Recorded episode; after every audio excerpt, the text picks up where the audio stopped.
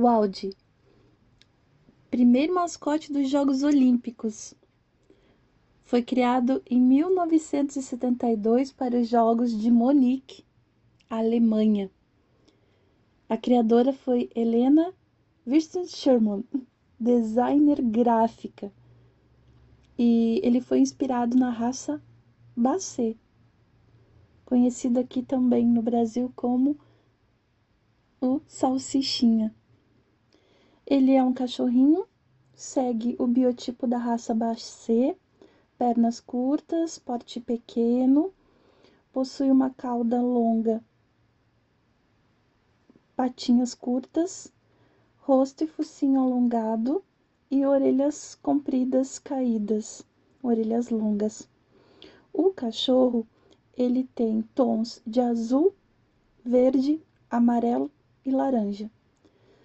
A cauda é azul claro, o quadril e as patas traseiras azul mais escuro, há listras verde mais estreita, laranja mais larga e também azul mais escuro, amarelo e verde escuro para o abdômen e o tórax. A parte da frente do peito e as patas frontais são verdes claras. As orelhas são azuis escuro os olhos e o focinho são botões, pontos azul escuro e a cabeça e o rosto é azul claro. Ele é no formato de um bichinho de pelúcia, de um animal de pelúcia, e foi um símbolo utilizado nas Olimpíadas da Alemanha neste ano. Comentários sobre o mascote. Ele foi o primeiro mascote olímpico oficial. Esse cachorro da raça Basset, ele é um, uma raça, um cachorro popular na Alemanha e ele tem atributos que os atletas também têm: resistência, tenacidade e agilidade. Ele possuía no seu corpo as cores olímpicas, sendo que foi omitido o vermelho e o azul para não haver a analogia, a referência às cores do Partido Nazista, da suástica. O percurso naquele ano da maratona foi concebido, foi pensado de forma a, a ter o contorno do cachorrinho.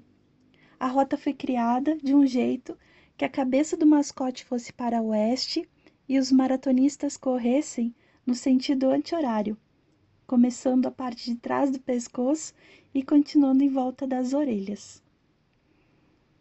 A barriga era a principal rua do centro de Munique e os pés traseiros, a cauda, estavam todos no English Garden, um parque que se estende ao longo do rio. É, o que, que me lembra esse mascote? Essa, essa raça, ela é conhecida por ser corajosa, persistente, né? É, característica da Alemanha.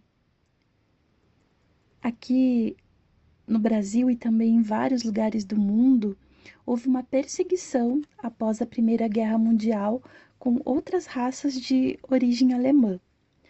A, brutalidade era tanta que chegava-se a apedrejar os criadores, chamar eles de traidores, algo nesse sentido.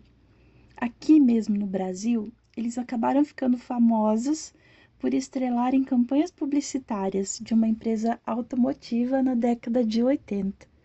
O COFAP, que virou até sinônimo da raça, o nosso famoso salsichinha.